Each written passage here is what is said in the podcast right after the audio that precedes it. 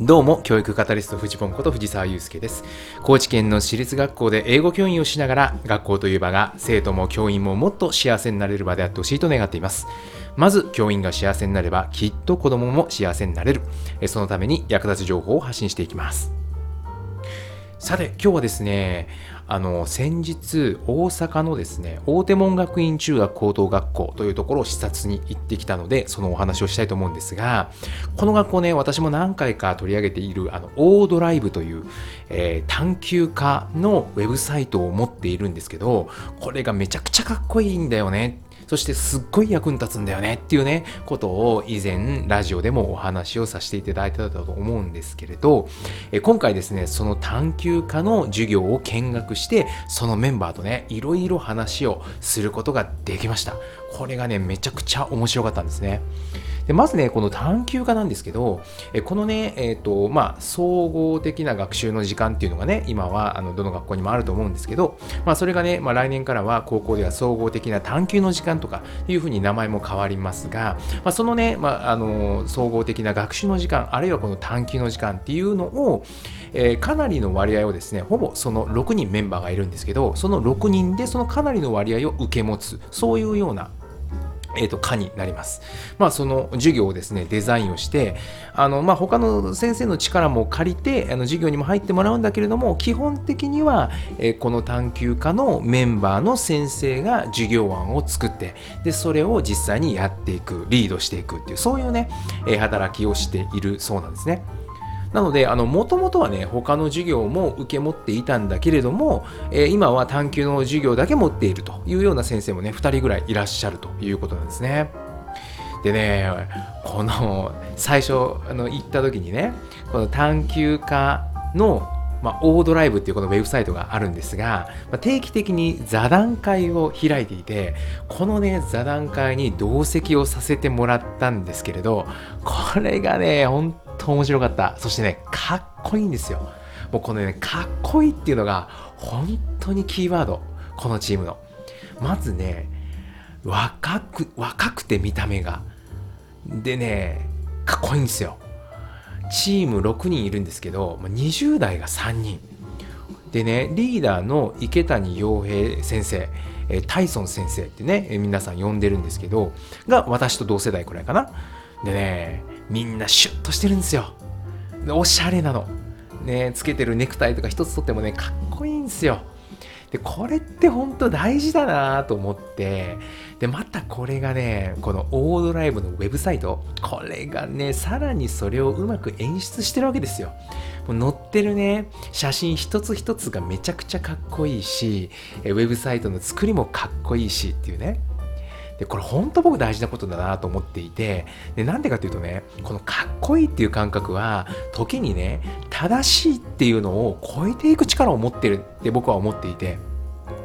で特にね今は教育が転換期にあってですね学校の中でも今までの感覚と新しい感覚っていうのが混在していてその間で揺れてるっていうね、まあ、学校の中って結構そういう風になってるんじゃないかなと僕は思ってて、まあ、私の学校もそうです。私の勤務している学校もそうだし今回のこの大手門学院さんもそうだなっていうのはね同じだって感じたんですよ。今までの考え方でやりたいっていう人たちももちろんいる。そして新しいやり方でやりたいっていう人もいる。これがね、まあ、あの揺れてるわけですよ。で、このね、なんていうのか、パラダイムシフトっていうのを進めるのは、きっと正しさじゃないんだろうなって私最近思うんですよ。なぜならね、どちらも正しいからなんです。ね、昔からやってきたやり方、それにももちろん正しさはある。ね、ただ、新しくこういうふうにやりたいっていうやり方、これにも正しさは当然ある。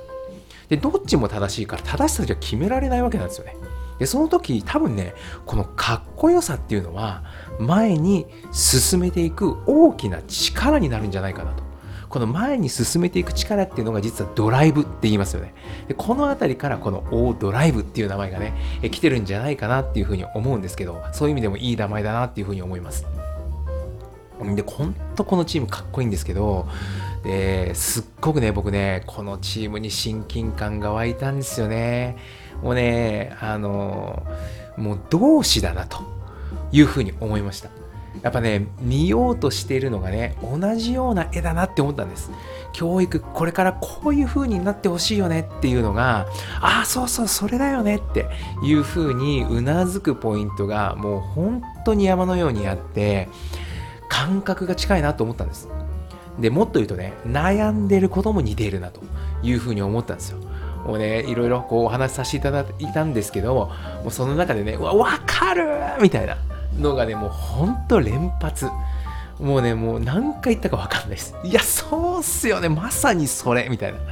そういうのがね、たくさんありまして、もうね、本当に、まあ、勇気づけられました。力もいただきました。でその中でもねこのリーダーのタイソン先生池谷洋平先生にはね私特に親近感が湧いたんですね。もう勝手になんですけど。それはねなんでかっていうと学校の中でのポジションが似てるなって思ったんです、まあ、あのいわゆるミドルリーダーってやつですね、まあ、年代的にもほぼほぼ一緒っていうのもあるし学校内でねさまざまな改革を進める力になっている。そしてねそれをね裏側でさまざまな調整をしているっていうところがね似てるんですよ。特にねやっぱりこれから進めていこうっていう絵が似てるってなったってことはそれってね今までのやり方と違うっていうところがあるわけなんでまあねやっぱ涼しい顔してるんですよ。かっこいいクールなんですよ。なんだけど新しいことを始めようってする人について回るようなね周囲の無理解の言葉とかも当然あるわけでそれもねガツッとこう引き受けているわけなんですよ。そのあたりがね本当にかっこいいしまあ、きっと大変なんですよ。きっと大変だと思うんだけども、それをね、ぐっと飲み込んでやっているっていうその姿にね、なんか本当に共感してしまって、あの、うん、すっごい親近感湧きました。でね、あのチームのメンバーに聞いてみたんですよ。タイソン先生ってさ、どこがすごいの？みたいなね、ことを聞いてみたんです。そしたらね、そのね、答えが面白くて、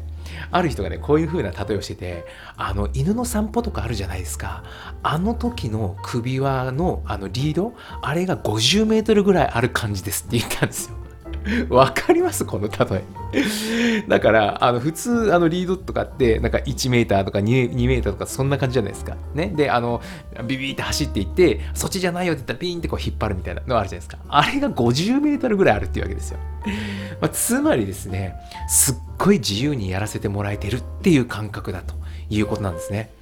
で、周囲の声からも変わってくれているっていうのもね、分かってんです。チームのメンバーが。ね、新しいことをやっているっていう中で、まあ、いろんな声がある。でそ当然まあそれはいろいろついて回るんだけれどもそれがねあのその声をね受け止めてくれている、まあ、盾になってくれてるみたいなところもね本当に分かってるわけなんですよ。だからこの人を悲しませたくないなっていうふうに思ってそれがね一つの求心力になってるわけなんですね。いやーこれかっこいいなと思いました。でね周りのチームメンバーからそんな風に思われてるっていうのはねうわーこれはすごい上手にやってるなっていう風に思うし自分のチームもそんな風になれたらいいなっていう風にはね思いました。いや本当にかっこよかった。これからもコラボし続けていきたいなっていう風に思いました。いかがでしょうか？何かの参考になれば幸いです。走り出せば風向きは変わる。ではまた。